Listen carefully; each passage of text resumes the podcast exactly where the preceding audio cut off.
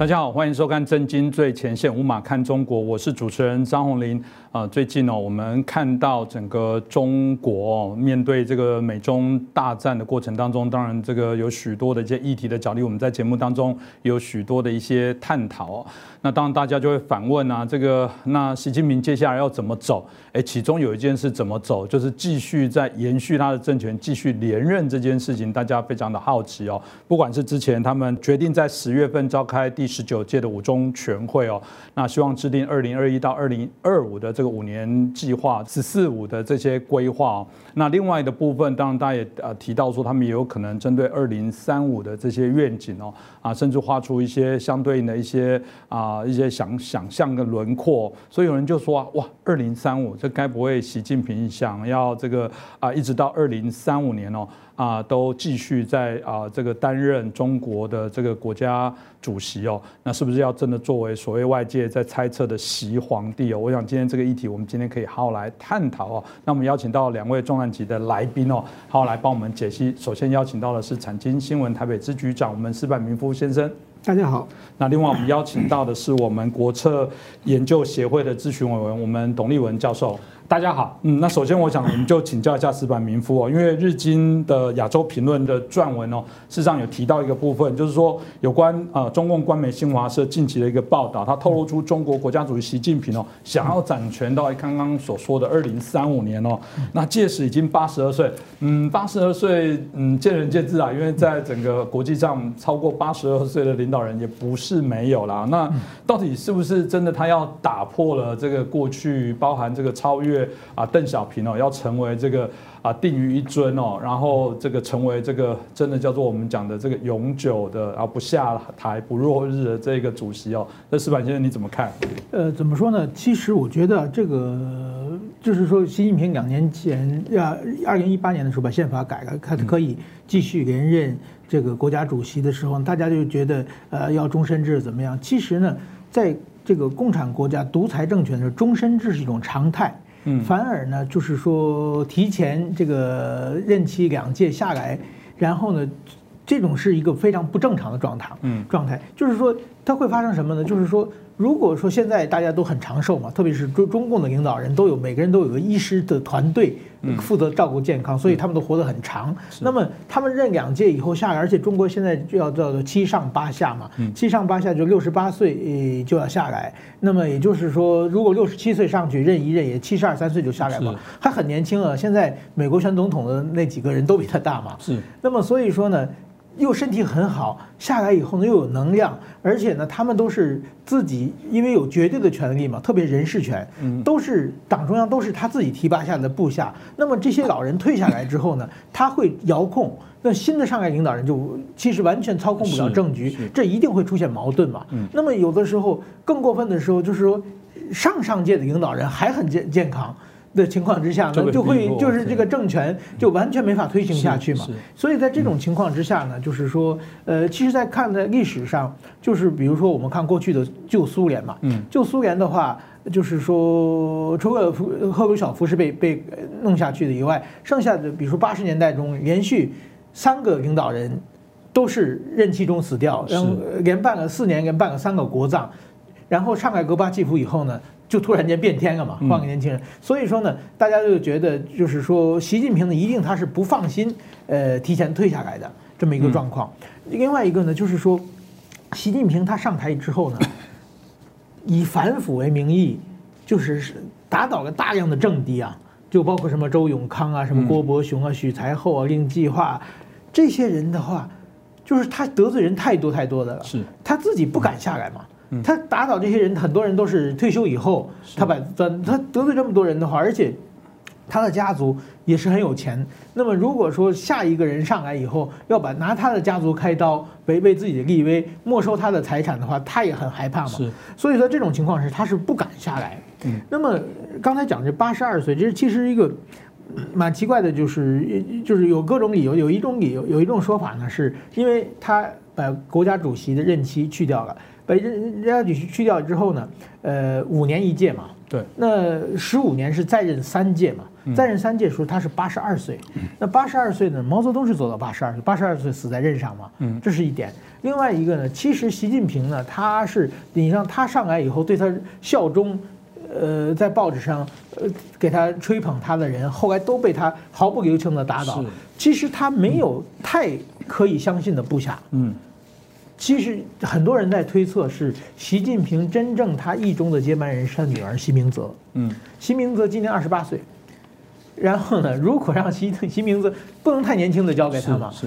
如果呃，今他这个任期还剩两年嘛，嗯，再任三届的以后呢，就十七年以后就四十五岁了嘛，嗯，四十五岁的话就交棒就差不多了嘛，是，所以说有人说他再任十五年是为了把他政权传给女儿的，呃，这这么一种说法了。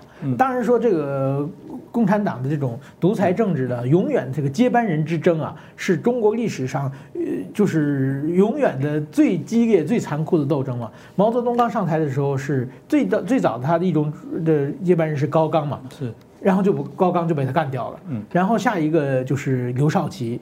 然后刘少奇又被他干掉，然后下一个林彪，林彪等于又被他干掉。他为什么要把干掉自己书记的接班人呢？因为接班人一旦起来的话，党内就出现天有二日嘛。嗯，而且大家的押宝都押在接班人身上嘛。所以说，当这个上一代领导人还有力量的时候呢，当接班人起来的话，他就把他弄弄打倒。那在这种情况之下，后来呢，就是说又变成了邓小平，邓小平打倒以后又变成了华国锋。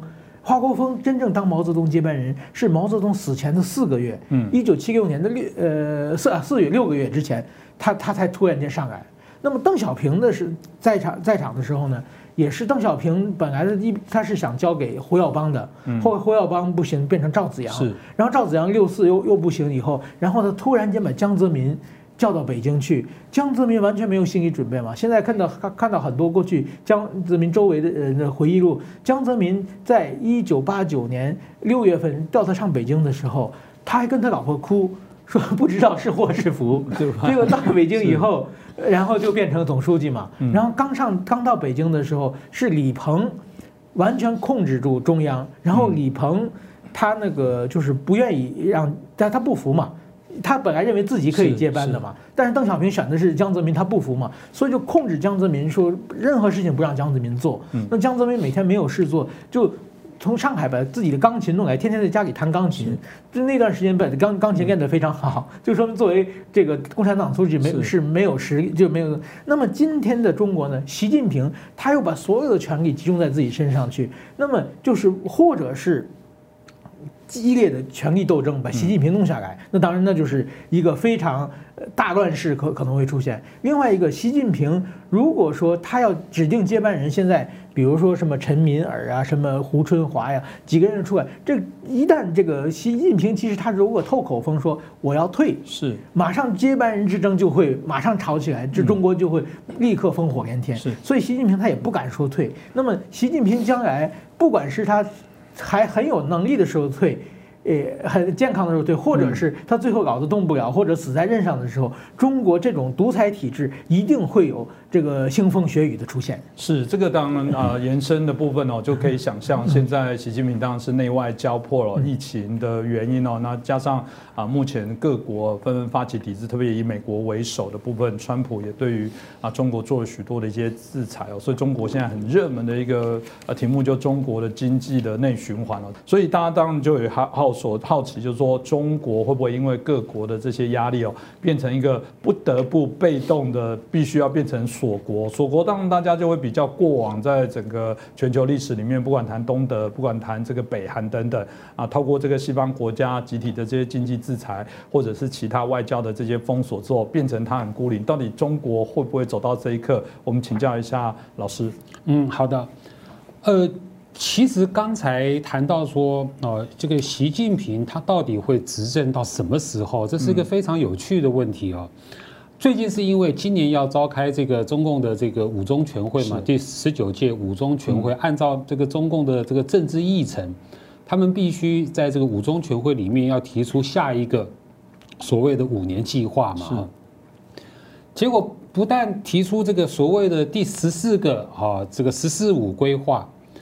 他们还要提出一个所谓的二零三五年的这个哈所谓的远景目标，那就变成说哈，这个这是中共史无前例的，本来每 每五年提一次，可是啊今年在习近平的领导之下，他要提十五年，嗯，就就就五乘以三了哈，所以大家才会猜测说，他是不是要这个执政到到他死为止哦，嗯。他要凭什么？习近平要凭什么？哈，等于说执政到哦，我们远的就不说了哈，就二零三五年哈，尤其是要提这个计这个经济计划的时候哈，嗯，那尤其又正值我们我们都知道中北中美的贸易战嘛哈，以及今年大半年的疫情的影响，所以说这个中国大陆的经济哈陷入这个史无前例的困境，改革开放啊以来哈。最最糟糕的这个 GDP 的这个指标，他们第一季是负六点八嘛，哈，这个是改革开放以来最糟糕的指标。是，所以说，那你的你你这个经济的这个这个路线，你的政策该怎么办呢？你回头来看这个习近平呢，尤其在中美贸易战的时候，他最早的时候提出来的哈，这个二零一八年上半年的时候，他去又跑去东北。在东北视察的时候呢，他就提出了一个所谓的自力更生的道路，所以说你可以很明显的发现说，习近平他凭什么要干完哦，干到二零三五年？他在政治上他走的也是毛泽东路线，是。啊，就是说我所谓的反腐败斗争嘛，好掀起整风运动嘛，他在外交上走的也是啊这个毛毛主义的路线，所谓的战狼外交嘛，这个经济上我觉得是更明显的。在习近平的自力更生呢，他有特别讲，有三个靠自己嘛，有生产靠自己嘛，制造靠自己靠自己，粮食靠自己。那这是二零一八到二零一九年的情况哦，可是他有反复，习近平有反复，因为李克强他走的经济道路啊，其实是更加的改革开放，要把中国把门要打得更开，改革开放要要进行的更彻底。所以你也可以看到，习近平啊，他有反复过，自力更生就少讲了，啊，然后呢，又又偏向好像要改革开放，更重要是各省，就是说哈，这个中国大陆的各省地方的诸侯啊，没有人在呼应这个所谓的自力更生的。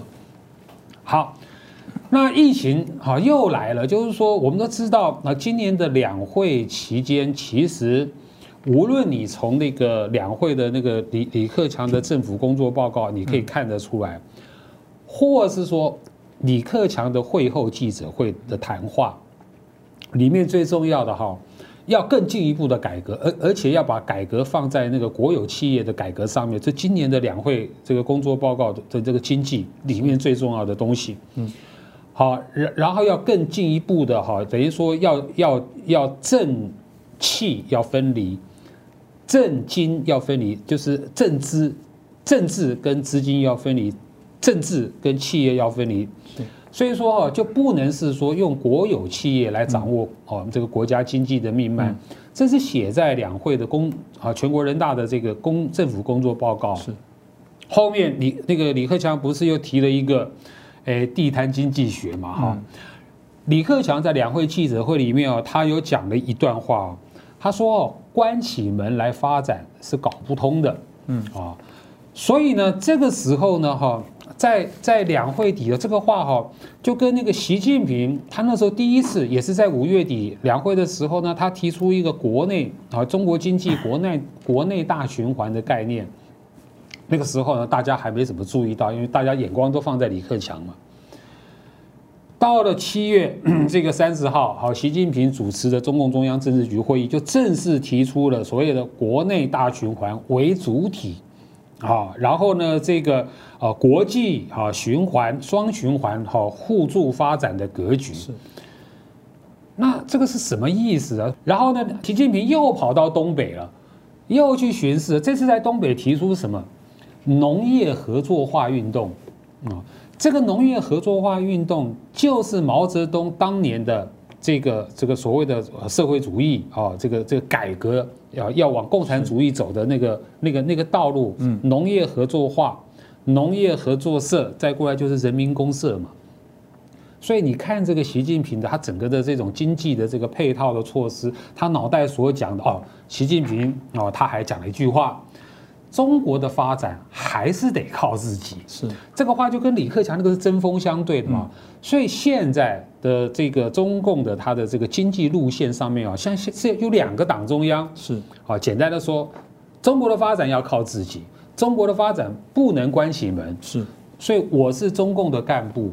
我也不知道该听哪一个人的，嗯，对，大概呃，就今天的状况是这样。是，刚延续的我们这个啊，董老师所提到的部分哦，大家另外一个会谈论的就是他们内部这个激烈的斗争。我觉得石板先生刚刚也提到很清楚哦，这个如果你看中共的内部的这个接班人的这个历史哦，哇，真的是非常的惨烈哦。那有非常多的这些过去所看到的这种呃腥风血雨的这些过程，现在显然呃也一样哦，在近代的部分也同样是如此。那当然都有传闻这个习近平跟李建李克强的不和。那刚刚董老师也提到了，他们可能在某些基本路线上还是有一些不同的一些看法，相互打脸哦。这谁讲完谁就觉得如何。那之前大概也有一些仪式上面，大家也看到说，包含这个副总理哦，也给这个李克强排头吃哦，哎。到底这个洗礼的状况如何？石板先生，你怎么观察？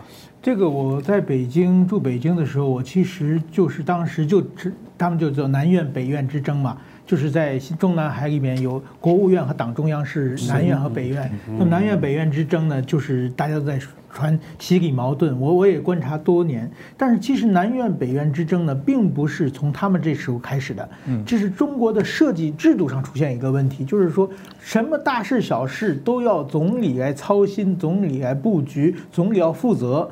然后呢，有一个完全凌驾在在权力上凌驾于总理的总书记或者是党主席，他可以随便发号施令，又不会又可以不负责任。这样的话呢，双方呢就会一定会出现矛盾的嘛。是。那么其实呢，最早的中国的毛泽东主席和周恩来总理，他们两个呢，当然说因因为一个是已经被造神的造造到神嘛，所以周恩来呢，他是一个呃一直受被毛泽东欺负的。比如说，这个有一次巴基斯坦呃到中国来要求中国援助，然后呢要求也给两亿，能不能援助两亿人民币？当时还还是六十年代，还是个非常大的一个数字了。周恩来呢算了半天，又跟交涉谈判了好几天，最后谈到一亿。说我给你捐这种一亿，然后去见毛泽东，然后毛泽东一看完以后呢，就把那一改成了五，嗯，就说我们的总理就是太小气，然后呢，那周恩来这么多年这么长时间的工作就全，而且他要去找那四亿的洞子去赌嘛，所以在这种人，但是周恩来呢就完全属于变成一个受虐狂的状态嘛，他不敢挑战毛泽东，只毛泽东说下什么，只能就是拼命的执行，所以说那个时候呢，呃，这个毛和周的矛盾表没虽然没有表面化，但是毛一直是认为。为呃周不行嘛，最后批林批孔就是批批的周嘛。是，然后后来呢，就是说胡这个胡耀邦和赵子阳这两个，其实他们俩在政治光光谱上是都是改革派。嗯，但是这两个人矛盾也非常深。赵子阳当总理的时候，胡耀邦他们两个就是说胡耀邦到处瞎指挥，赵子阳非常不满。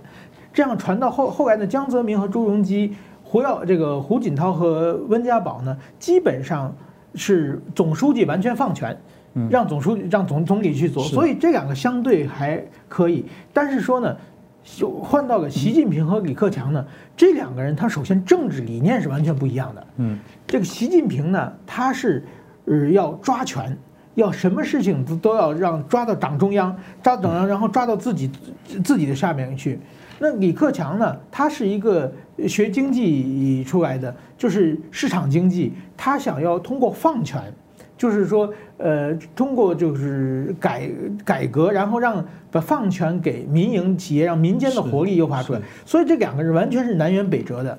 那么，在这样一一直走下去的话呢，这一定会出现矛盾嘛。嗯。然后还有一个呢，就是他们两个的支持支持的呃，就是团体支持的势力是完全不一样的。嗯。习近平呢，他属于太子党。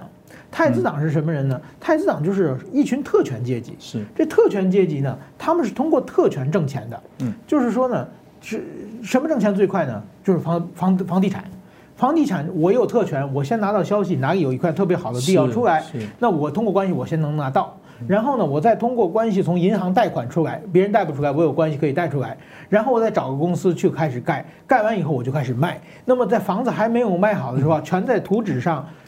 几个月下来，整个一笔巨款就到自己手里，而且完全合法的。是，那么呢，这是不靠不动产，他们赚很多钱。那么李克强呢，他是属于共青团派嘛？嗯，共青团派呢是从下边一步一步一步升上来的，先从科长、副科、科副科长、科长、处长一直升上去的。那么这些人呢，他们要特别是当到地方的市长啊、书记的时候呢，他们要创造政绩。我创造政绩的话，我要呃幼稚工厂解决就业问题，创造地方经济，我才可以得得到上面的评价，我才可以往上升上去。但是说呢，我的所有的工厂和不动产是矛盾的。嗯，好地，如果这个书记我想，就是找这个大工厂找外资来投资嘛。另外一个工厂一定有污染有噪音嘛。嗯，虽然它可以解决税收问题，可以解决这个就业问题，但是说呢，那些太子党就觉得这块地。你我我们想盖房，或者是你因为我们我们的小我们盖房子规划地旁边有工厂啊，所以我们房子卖不贵，所以说一定要反对。在这种情况之下，双方就有利益冲突了。是。那习近平是代表太子党，李克强就代表这个团派，所以双方呢一直呃在后面有利益冲突，所以一直在攻攻防加改。但是说这么多年以来呢，也是李克强一直在忍让习近平，就是习近平欺负他，他也忍着忍着就忍着，只是到今年。从两会开始，我们看到李克强不停在出招，不停在批评习近平，是这就说明什么？说明李克强一他这么多年的在官场，他一定有很很高的政治智慧啊。他们不是随便乱放炮的，他觉得现在是可以攻进攻的时候了。那么李克强后边就是说对党内的对习的不满的声音已经非常强大了，他觉得我靠这声音的话，我可以批评习近平。那所以说，呃，有一个很重要的细节，就是说，在这个重呃武汉封城的时候，武汉市长周先旺，他是先批评习近平，批评党中央嘛，说我们地方报上去没有报。这个周先旺就是团派，周先旺在中央电视台批评党中央的当天，其实是李克强到武汉，嗯，武李克强先见完周周先旺，让周先旺放炮的。我们现在注意，周先旺现在还稳稳坐在武汉市长的位子上。就说明什么？现在团派、反习派在党内的势力越来越大，而且呢，今后我觉得这种。正面冲突的可能性呃越来越严重。若如刚刚石板先生所说的，习近平现在呃真的是非常紧张的时刻。过往大家也在好奇说，他们对于这个所谓的美国的川普对美国的政策要怎么走？那有一段时间，其实即便到现在了，还是会做一些很强硬的一些手段。不过我们也看到有些风向开始改变哦，比方过去这个五毛哦，可能这个啊哦铺天盖地的对于这个川普的挑战，甚至大家也提到川普，甚至他团队都说过说，哎中。共可能不想要让他连任等等，但网络上还是开始做一些风向的转变，开始有人在高唱中美其实合作才会双赢哦，开始有这样的风向在走了。这个到底透露出什么呃这个状况呢？是这个中国真的内部刚刚讲的内外腹背受敌，真的有点抵不住了，还是又在搞什么诡计？我我觉得应该是这样子啊，你看啊。我们这一集哦，我我刚才谈到了，就是说这个中共的它的经济路线啊，它其实已经陷入了分裂、是矛盾的这个现象了哈。那刚才石板先生所谈到的政治，同样的也是分裂、矛矛盾的的现象啊。所以说，我们现在要谈的这个这个关于对美国外交的问题啊，嗯，其实呢，他又中共也一样陷入了哈矛盾分裂。应该是从这个角度来看呢，呃，其实过去三年来，哈，这个这个中共的对美外交，你到底要走硬还是软？啊，它其实是反复的啊。最早的时候哈，二零一八年三月份，那个时候中美贸易战刚刚开打，是那个时候中国的舆论倾向哦，非常的高昂亢奋，嗯。还记得那个时候的这个这个美呃中国的驻美国大使哦崔天凯说中美贸易战要打的话啊他四个字被当成标题奉陪到底。还记不记？哇非常有气魄啊那个崔其实崔天凯是知美派嗯。是知日派的。嗯。啊连他都讲这种话结果他一讲奉陪到底之后的这个中国国内的舆论倾向哇不得了了。由他们的那个中央级的这个媒体哈，什么人民日报啦、新华网带头，专门在散播什什么什么舆论倾向呢？啊，这个叫，哎，中美贸易战哈，中国不怕打，打必赢，有没有听过？是啊，哎，中国小打小赢，嗯，大打大赢，有没有听过？就专门就是这种，这种啊。这种这种这种喊打喊杀的哈，这种亢奋的这种言论哦，笼罩了整个中国的舆论界，直到六月底，他们的那个谈判破裂，中美贸易战的谈判破裂。我现在说的是二零一八年，然后美国宣布要重新制裁，他们才意识到，中共才意识到问题的严重性，所以说也是由人民日报连发了三篇文章，哦，六月底七月一号的时候连发三篇文章，哦，就是说要治疗一下中国舆论的这种治大病，嗯，哦，头脑发热病。啊，就是说哈，这种这种这种自大自啊，这个井底之蛙的这种哈，这种发言言论，很多网民啊就在那个那个下面留言啊，这个不就是你人民日报带起来的吗？哈，其实那个时候就第一轮的从反美好走向了哈，要要要管理这个呃，要遏制这个反美的这个风潮啊，要把它啊拖压呃呃压制下去，和美论啊又又出来了，就是说，就像现在你看到了。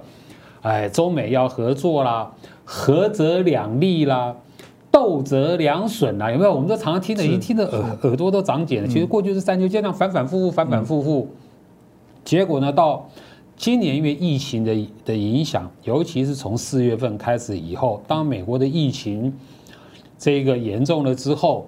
然后美国川普政府就把这个等于说甩锅，这个这中共叫甩锅了，就是认为这个疫情的病毒的来源，啊，以及会传染那么厉害，全部是中共要负责。所以那个时候从五月开始，哈，在在这个从北京又发起了新一轮的这种反美舆论战。这次的反美舆论战比二零一八年有过之而不及。嗯，二零一八年只是个舆论的，哈，我刚刚说的自吹自擂嘛，哈。可是这一次的这个反美的舆论战有战狼外交啊，各位还记得吧？嗯，战狼外交是什么意思？是是正式的外交官，而且是是中共发动全世界的外交官，啊，都加入了这一场这个所谓的宣传战。嗯，而且他们人就在国外，这是全球性的哈。我们我们印象都很深刻，有参加战狼外交的人，像驻英国的大使。啊，讲话非常强硬，而且还责备英国的部队。驻法国的大使还嘲笑法国的这个疗养院死了一堆人。驻德国的大使哈也在嘲笑德国的这个防疫的。就这种战呢，你就更更不要说这个是这个这个中美了，对不对？中美之间还记不记得这个这个战狼式外交中这个中共外交部的发言人赫赫有名的赵立坚？好说这个美国的国务卿庞佩奥是政治病毒，是人类公敌啊，就是骂的非常的恶毒，非常的狠啊。好，那是五月到现在哈，你看到现在八月了，发现三个月过去了，不对，嗯，就是说你这种反美的这种文学，你这种战狼式的外交哈，怎么说呢？好，损人不利己，是，然后你激起了一个全球的所谓的这个反共的大联盟。更重要的是啊，美国从八月开始，从七月开始啊，对中共哈就连续出招，好就我们叫连环拳嘛，招招都是实的，都不是那种吹牛的，会也不是口头的，关闭你的领事馆，对不对？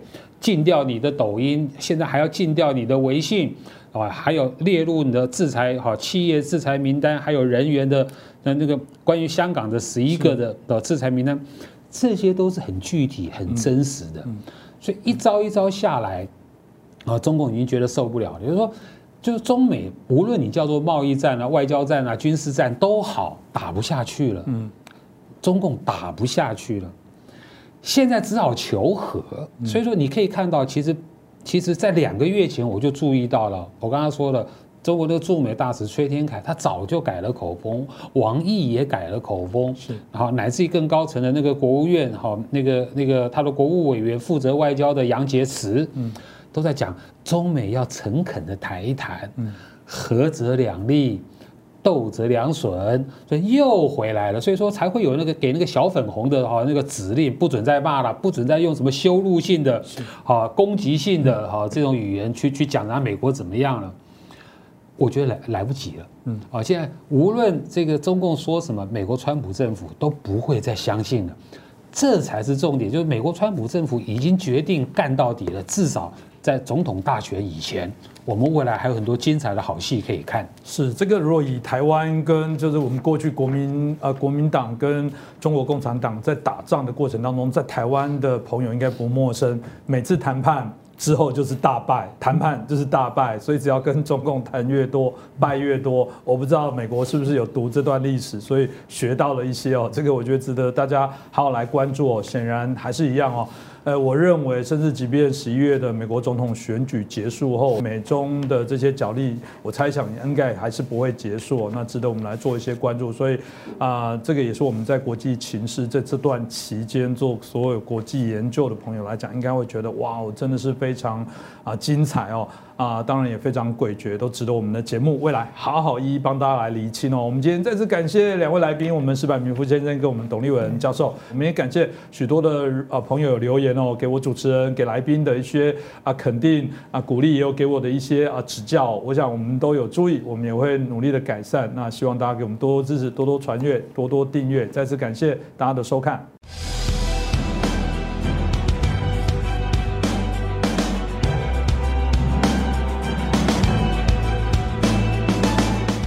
大家好，欢迎收看《震惊最前线》，无马看中国，我是主持人张宏林，欢迎大家再一次收看我们的节目哦。那最近我想大家当然都很关心美中的之间的大战哦。那接下来到底会怎么样来发展？这目前看起来是一样，跟疫情一样哦，还没有到这个高点，也还没有看到终点哦。那到底会如何来做一些进行哦？那当然我们看到最近这个中国的副总理刘鹤啊，在六月十八号的一个论坛，他有发表说，嗯，中国可能慢慢要走向这个以内部的一个经济循环，当然也结合内部外部的一个双循环的一个。方式来做一些进行。简单的讲哦，就开始要做这个内需市场。当中国一直号称我有十三亿多的人口，常常在台湾早期啊要去中国做生意哦，都会有一个美丽的幻想，就是我只要赚一个人一块钱就好，哇，我马上就变成是有十三亿的这个啊经费的大富翁哦。但真的内需有这么容易吗？有没有可能另外一种走法会走向新的锁国的这样的一个时代呢？我想今天值得我们好好来。探讨。那我们开心，今天邀请到跟我们来谈论这个问题的是我们台大的荣誉教授，也是我们透视中国的高级研究员明居正教授。主持人好。各位观众朋友们，大家好。是老师，我们刚刚听到这个所谓的呃，就什么扩大这个内需啊，然后又造成国内国外的什么双循环，听起来大家听到这个发展是不是其实就是没得玩了？新锁国还是真的像我们刚刚提到的，我真的有十三亿啊？中国地大物博，其实我们自己就可以是一个地球的一个直接的呃商业体或者是生活体，我根本就不用仰赖外国，真的可以这样吗？如果真是这样的话，第一，他就不需要靠外贸了。嗯，然后如果真是这样的话，那李克强也不会在五月份的这个人大跟政协上的报告说，全中国十四亿人口呢，现在有六亿人口呢，每个人每个月这个收入不到不超过一千块钱。嗯，那另外我们还有更多数字，我们就不多举了。不过回到主持人刚刚问题，我们倒可以从另外角度看一下这件事情。呃，我如果没记错啊，在美中贸易报。贸易战爆发以前哈，中国大陆经济结构大概是这样的，因为在这个以前呢不是搞共产主义嘛，一九七八年以后呢，呃，邓小平才搞改革开放，那么改革开放简单说就是他当时其实已经是内外循环了，嗯，所以改革开放就是原来我们没有对外开放这么多，现在改革开放现在对外开放了，所以我们要开始这个进行内外循环。其实那时候没有用这个词，但正是做这件事情。啊，这构想哪里来的呢？从台湾学来的。因为台湾早期搞这加工出口就是内外循环，我们内部有个很小的市场，然后我们就依赖这个国际上大市场，依赖亚洲市场，然后同时依赖韩战跟这个越战，那我们经济才慢慢发展起来。所以台湾搞成了加工出口区。那么台湾加工出口区呢？我粗略算过。大概我们这个那劳动人口呢，差不多在在差不多一百万人左右。嗯，好，那么中共学了我们加工出口的办法呢，它逐步逐步开放嘛，不是先是深圳、珠海、厦门、汕头嘛，然后沿边沿江啊全部开了嘛，沿海岸全开了，开下了我们算一下，它它用到的这个劳动力有多少呢？三亿人。哦，是，所以大概是我们的三百倍，我们是一百万嘛，他们是三亿嘛，所以三百倍。理论上如果同样的产值的话，他们应该创出跟我们同样的经济规模，也就应该是我们的三百倍的经济规模。但是中国大陆经济规模现在是我们的大概二十倍左右啊，这样大家现在有个概念了。那么所谓加工出口区，就是说，呃，它所谓叫两头在外了，就是原料在外头，然后市场在外头。那我们做什么事情呢？把原料和半成品拉进来，在这边加工，然后呢再出口，就卖到外面去。我们赚什么呢？我们赚那一点点劳动力的附加价值。当然，配合劳动力还有土地啦、能源什么等等。所以，劳动力、土地跟能源这三个呢，我们叫做工业化的红利。那什么叫红利呢？简单说就是，当这个国家还比较落后，那么。别的国家比较进步，他把钱把东西拿到这边来投资啊，这样运作。那我们有拥有比较低廉的土地、劳动力跟资源啊，呃，资源就比如水啊、电啊这东西。那这三个比较这比较便宜，所以我们享有工业化红利。那搞了多长时间了？搞了三十年。是，也就从一九七八年用这个工业化红利用了三十年，用到二零零八年左右，用的差不多了。什么叫用的差不多呢？它的劳动力贵了，工资提高了，土地贵了，然后水电贵了。是，所以一旦这三个都贵起来之后呢，原来你你比如你是外商外资，你来中国投资，你就贪图它这个工业化红利，是，等了用的差不多了，不划算了，你会做什么？就赶往东南亚或到其他，你就要到东南亚、拉丁美洲、非洲或到更便宜的地方去。所以也就是说，工业化红利就用的差不多了。好。那么回过头来看，就是这三十年当中呢，推动中国大陆经济发展的，一方面是它的开放政策，嗯，二方面就是它跟国际的经济循环呢，它的对外贸易非常发达，嗯，它对外贸易成长了几几百倍、上千倍，几乎是。那么最后它这个对外贸易呢，对它国民经济占的比重有多高呢？三成以上，嗯，百分之三十。换句话说，这百分之三十呢，一方面就是。赚了外面钱，二方面就拉动了国内的经济，像比如说我刚刚讲说，国内的市场也比较畅旺了，然后在劳动力也比较也比较这个值钱了，什么等等。好，那这样搞了三十年，那么也就是说这三十年下来，使得中共对外贸的依赖非常高。反过头来说，就是内循环是不够的。是啊，这是第一层。第二层呢，在二零一八年贸中美中贸易战开打，我那时候讲我说。贸易战开打前五个半月呢，我们团队就预测，我们说哦，这个中共一定打不动，但是会假装认真打。但是如果再往下推，当时我们还没有看到说贸易战会打到多严重，但是我们只能讲说，如果贸易战真的打下去了，中共一定垮掉。嗯，什么意思呢？就是因为他对外贸依赖过重，所以这样如果打贸易战，他受不了。反面的意思就是说。他一旦如果没有了外贸的话，他光靠内循环呢，对经济是极大的不利。嗯，所以回到我刚刚讲那句话，我说，呃，李克强在五月份的人大政协他们报告讲说，中国搞这个搞经济发展，然后搞这个改革开放，搞了三十多年，搞到现在呢，你说啊，经济起来没有？还没完全起来，因为他有六亿人呢，也就是你看十四亿人都有人就百分之四十。四十三四的人口，四十三的人口呢，这个收入还不到一千一千一千块钱，所以你说要靠这收入不到一千块钱的人去搞搞内循环。他连生活都困难，他有什么东西跟你循环嘛？是，这个当然是我讲蛮重要的部分了。当然，刚刚也提到过，如果听老师这样在做一些说明，我就觉得，嗯，你要做内需的部分，刚刚提到了，你先决条件不是叫做你里面有多少的这些市场，是你的消费能力要有办法来支撑。对，分分没有用。你如果刚刚提到，不是之前还说过，这个有六亿人口还在假设一千块的所得收入的部分，那怎么可能来支撑这个所谓的内循环？的部分，所以我想这个就会有一些问题。当然，大家就说，如果你这样锁国，当然啊，一种是自己开始锁国，另外一个是美国出锁来帮你锁国，让你不能动。到底如果这样来讲，中共中国会往哪边走？这听起来其实他们的忧虑会很大。对，那个就回到主持人刚的问题，就是说，如果说他对外贸的依赖这么重。那这个对它经济的冲击已经很大了。然后美中贸易战开打的时候呢，大家才详细看的数字，呃，川普说要发动贸易战的主要原因就是两国之间贸易逆差很大。两国贸易逆差有多大呢？中控呢出超三千七百多万，嗯，那么三千七百多亿，对不起，三千七百多亿。而美国每年的这个贸易赤字呢是五千多亿，嗯，所以中共的占这个占比呢大概百分之七十五左右，这是非常可怕的。但是另外数字讲的更精确，当他对美国出超三千多亿的时候，占他自己的那个自己的收入多少呢？九成是。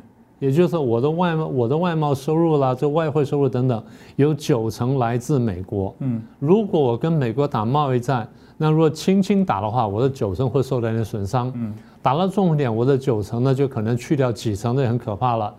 如果说全面脱钩，我的九成都没有啊，坦白说，真的会大倒退。好，是。那所以刚刚不是讲说，这个今年一月十五号签了美中贸易协定嘛？我们当时讲说，嗯，美国会接受，因为美国，美国觉得说这个贸易协定呢，第一，这个过去从来没有过，啊，第二呢，现在有了，然后我们又可以去真正去监督中共，然后要求中共去买我们的，不管是服务啦，或者是买产品啦，不管买工业产品还是农产品等等，对我美国经济好处，然后对双方的贸易它缩减呢会有帮助。所以当时我们说，如果一月十五号，如果中共就认真落实这个贸易协定，美国会接受。是，这对美国来说是件好事情，对川普个人来说是一件好事情，因为他可以去吹牛。嗯，他就说：“你看，过去这么多任总统都没人做到，那就我做到了，哎，就是靠我了。你看我最好，我最棒。好，第二，那谁跟这个？所以你们下次再选总统选谁呢？那当然选我嘛，我干了四十年来最好的一个总统，啊，当然选我。”好，那所以就是不管怎么样，双方继续继续来进行贸易，这是毫无疑问的。我们真正看到问题呢，呃，是贸这个就是武汉肺炎。武汉肺炎爆发的时候，当时川普还不太当一回事，川普就说：“哦，我不管它，这看起来不是很严重问题，我在维持这个贸易协定，维持这个贸易关系好了。”等到这个呃武汉肺炎对川普对美国的疫情打击这么重的时候呢？大家觉得说哇，这下不得了。那不管怎么说，就是中共当然最近讲话讲得很狠，但是我们仔细看，就是说他其实不敢切断双方的经贸往来。从我们刚刚看的数据呢就很清楚。所以，即便是中共现在真的是落实这个贸易协定，然后逐步缩小贸易逆差，大家不要忘记，它到目前为止从明目数字上来看。它依然是世界第二大的经济体，嗯，但是这个第二大的经济体对第一大的经济体的这个贸易依赖是非常高的。是，所以这个大家也可以想象啦，就是美国为什么在这资产里面会产生对它一个严重影响的原因呢？对对，我刚刚就就还想另外一点，就是说，这个我上次不是讲过嘛？在这个呃香港问题爆发之后呢，很多人讲说，哦，看起来川普会拿香港去打中共，然后逼他怎么样？我说应该不会，大家说为什么呢？我说看起来是这样哈，川普太想要那个贸易协定了。嗯，他如果一旦拿香港去打中共的话，中共如果一翻脸不签贸易协定会给你拖拉的话，那川普就要落空了。这第一点。第二点呢，我们常常讲说中共对香港的依赖非常高。嗯，大家不要忘记，美国跟欧洲各国对香港依赖非常高。香港是一个国际自由港，是一个金融中心，是亚洲的金融中心。各国在亚洲做生意呢，都先拿先到香港，在香港落脚。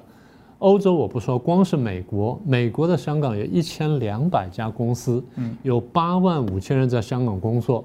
啊，你想想看，华尔街有多少人靠香港能赚钱？是华尔街在香港赚的钱呢，大概用千亿计、用万亿计呢，完全不奇怪。好，所以我才讲说，如果美国看见。中共对香港依赖这么高，我美国对香港依赖这么高，所以即便我们发生什么冲突、贸易战、什么各种事情，而香港起了动乱，我只希望说香港尽快平息，这样，我们大家好就用香港继续赚钱做生意，然后再往下走。所以当时我说，川普不会因为香港问题，然后拿香港去打中共，也更不会因为这件事情而取消贸易协定。那真正使得川普改变主意的是武汉肺炎。武汉肺炎进了美国，对美国造成这么大伤害，然后这个伤伤亡数字节节上升了，这次川普才留才留意了。现在我们知道，这个武汉肺炎呢，对美国的这个打击呢，大概死亡是十七万人，嗯，然后这个染病呢是五百多万。当然，你说这个死亡率并不高，可是这种染病率对美国来说受不了的。嗯，我再回头讲讲这十死死亡的十七万人，美国在第一次大战的死亡人数是十一万，超过了，都超过超过百分之五十。你说哪一个美国总统可以说我在没有打仗情况下，一场疾病搞到我死亡的一倍半的第一次世界大战的这个这个人口？好，那如果对这问题我不强烈表态，然后我不把这东西呢这个追本溯源追到中共责任的话，我总统不用干，连任不用选。所以美国就必须明确指出说：哎，第一，中共搞出了疫情。第二，他隐瞒；第三，他放任传染给我们；第四，他甩锅，所以我们才怎么样？所以现在我们还看到说脱钩啊什么等等。一旦脱钩之后呢，那么问题也比较严重。虽然不是全面脱钩啊，但是美国是世界第一强国，当它采取什么政策的时候，它会带动全国风向的啊，对不起，带动全球风向的。所以当美国这样走的时候，我们看见呢，中国大陆外交逐步孤立。然后美国凸显说：“你看，你甩锅全球，所以现在我们看到欧洲各国呢也都开始生气了。是，除了德国之外呢，英国、法国各个主要国家呢都开始这个开始谴责中共，而且它本身因为它经济受到打击，当这些国家经济受到打击的时候，它外贸也会萎缩。是，而欧洲跟美国外贸都萎缩的话，他们是中共最大的贸易伙伴。”这些贸易伙伴都萎缩，中共坦白说，你去跟这个亚洲、拉丁美洲、非洲的国家做生意，国家很多，但这些国家加起来赶不上一个国家的贸易额。更加上就是美国现在正在打造一个全球反中共大联盟，所以你刚问说中共情况是不是很糟糕？当然很糟糕。是一句话说完就是，走到今天呢，呃，中共在全世界呢。没剩下几个主要国家可以好好来往的。是哦，这个当然也是我觉得习近平哦，我觉得他应该也是非常的内外受敌哦。因为老实讲，呃，某种程度如果从评论评价来讲，他可以把这个中国，真中国共产党带到。啊，另外一波反共的高潮，我想这样的领导人也算是这个非常厉害哦。当然提到刚刚老师所说的部分哦，现在整个对于反中的、反中共的这样的联盟，甚至我们看到美国蓬佩奥到处去演讲，感觉在集结各方，在游说欧洲。那呃，我觉得有可能大家就在想说，可能大战还撑不不至于哦，但大家会说会不会形成一个过去新的冷战的一个状况之下，开始有这种所谓的。壁垒分明，开始国家国家之间啊共同意志想法的部分开始做结盟。老师，你在看待会会朝向这样的方法，新的冷战啊，或者是来形成？当然，大家很好奇，那新冷战到底跟旧冷战有什么不一样？好，那你说冷战哈，我们就回溯一下当年的美苏冷战。美国跟苏联冷战呢，是一九四五年之后慢慢形成的。因为当时不是二战打完了吗？然后德国投降了吗？美国跟苏联攻进德国了，然后在柏林会师，双方这个大兵在这街上拥抱亲吻，非常高兴。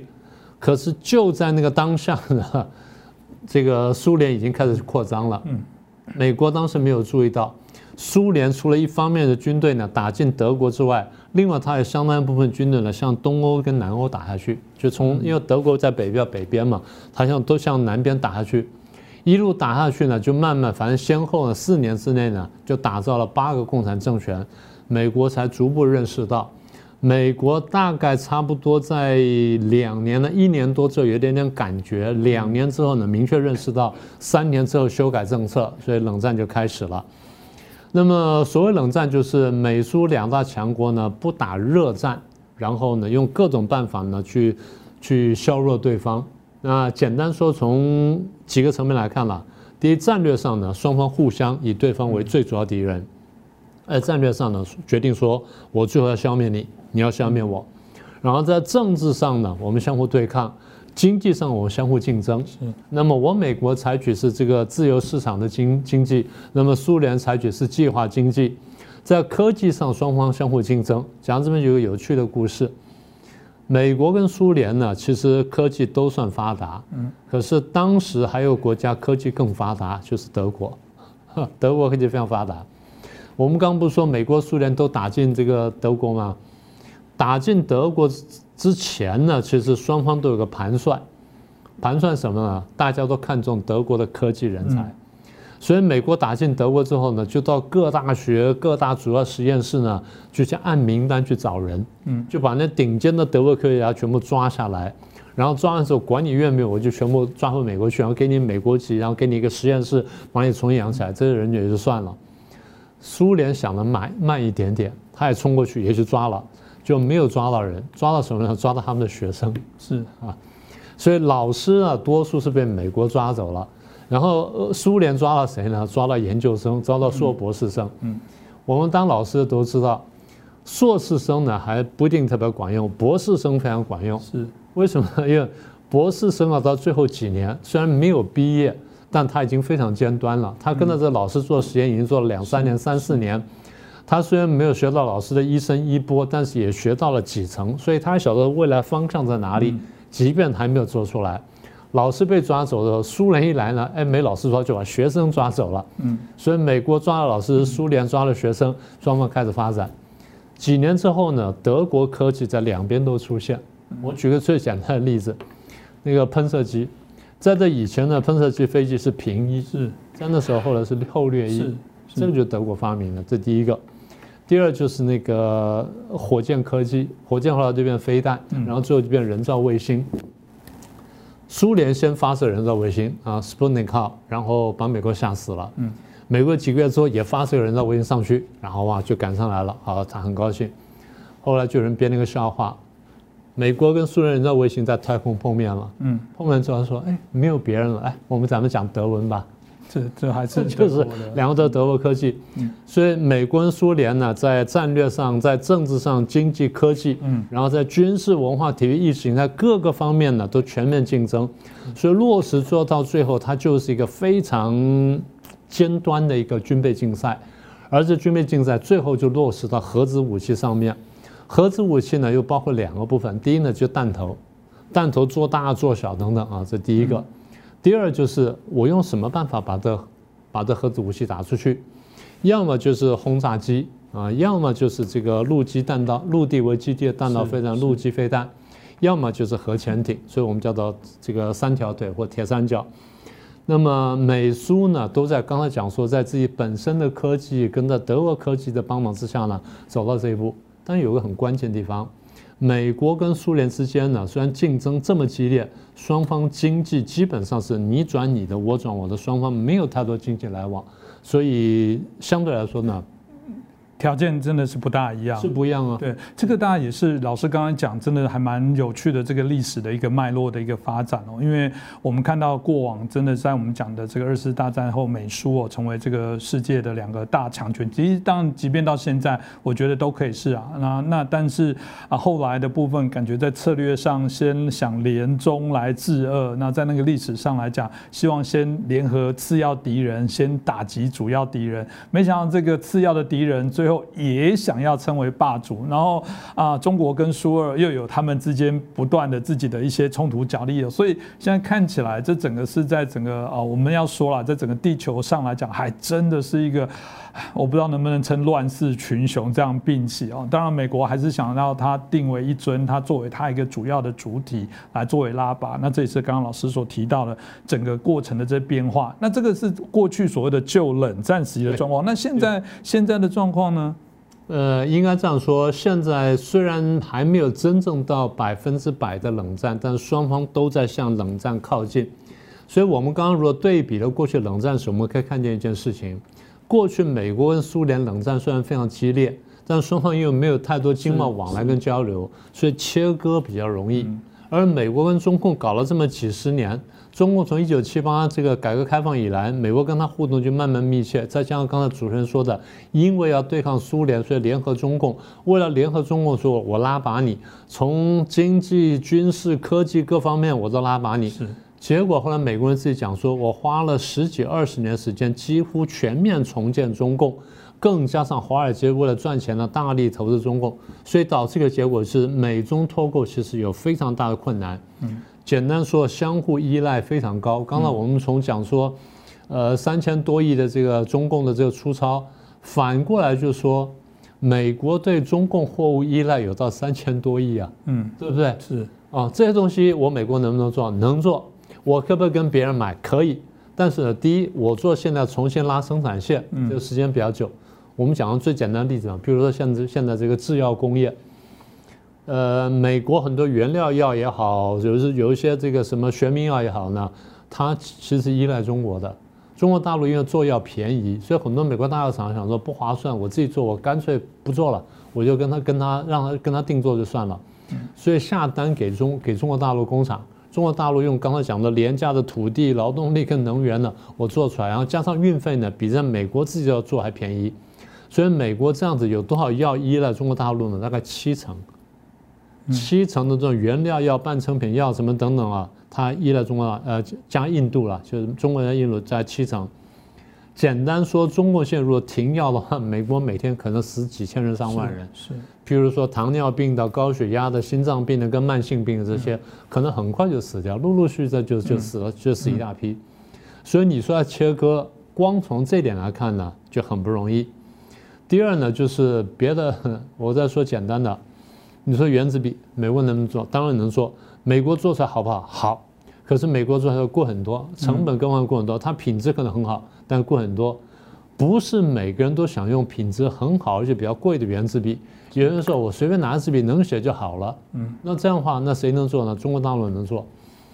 大家如果到美国去生活一段时间，其实你去美国大概一个礼拜就好了。你去到那种大的百货公，呃，不要去大百货公司，你去商场。我去那种所谓 shopping mall 那种地方去买东西，到现在为止，即便美中你说啊叫脱钩脱钩啊，双方打贸易战讲了半天，其实到最后你要真的去买比较便宜东西，你打开看，大部分还是中国大陆做的，是，而且比例非常高。所以简单说就是美中，我刚刚讲说美中现在是离冷战越来越近，嗯，但是不敢真的冷战，因为真的冷战的话，双方都有太多武器对付对方。虽然美国看起来占优势。用一句通俗歌词来说，就是你中有我，我中有你。所以，如果你中有我，我中有你的话，那相打困难。但是，不管怎么说，美国的这种作为呢，对中国大陆经济打击比较大。对于跟中国大陆这种冷战的或这种摩擦的话，对美国的经济打击相对比较小。是，这是我们可以看得见的。嗯，当然啊，当然有人会说这件事情的停损点有可能在这个美国十一月的总统大选啊抵定之后，可能就会知道整个对中国经贸、政治啊、军事、经济各方面的一个啊做法会不会有所谓的一个新的调整，或者川普一旦就算连任之后，会不会从此因为没有连连任的压力就放松了？所以的确到啊年底前都有许多的一些观测点啊。不过我想啊，当然正面来。说有些人说这是中国内需的部分，某种程度是他们在经济的一个某种啊。转变，或者是他们重新的一个提升了。但如果以我们现在所看到，它还是比较仰赖许多的对外贸易的部分，显然也不是那么容易快速就来做转变。所以我想这个议题哦，值得我们好好来做一些思考跟持续的观察。我想它啊，到目前为止一定不会结束，这个也是持续可以再关注的一个议题的议题哦。那今天就很再次感谢明居正老师哦带来这么啊精辟的一些分析哦，也可以让我们大家知道中国在谈到这个所谓的内循。循环的部分，接下来可能的一些走向。再次感谢大家的收看，也欢迎大家订阅我们的啊频道，那帮我们来转传哦。希望可以让啊关注中国议题的朋友，可以啊更多元的得到一些相关的资讯哦。啊，推荐我们的节目，让他们了解。再次感谢大家。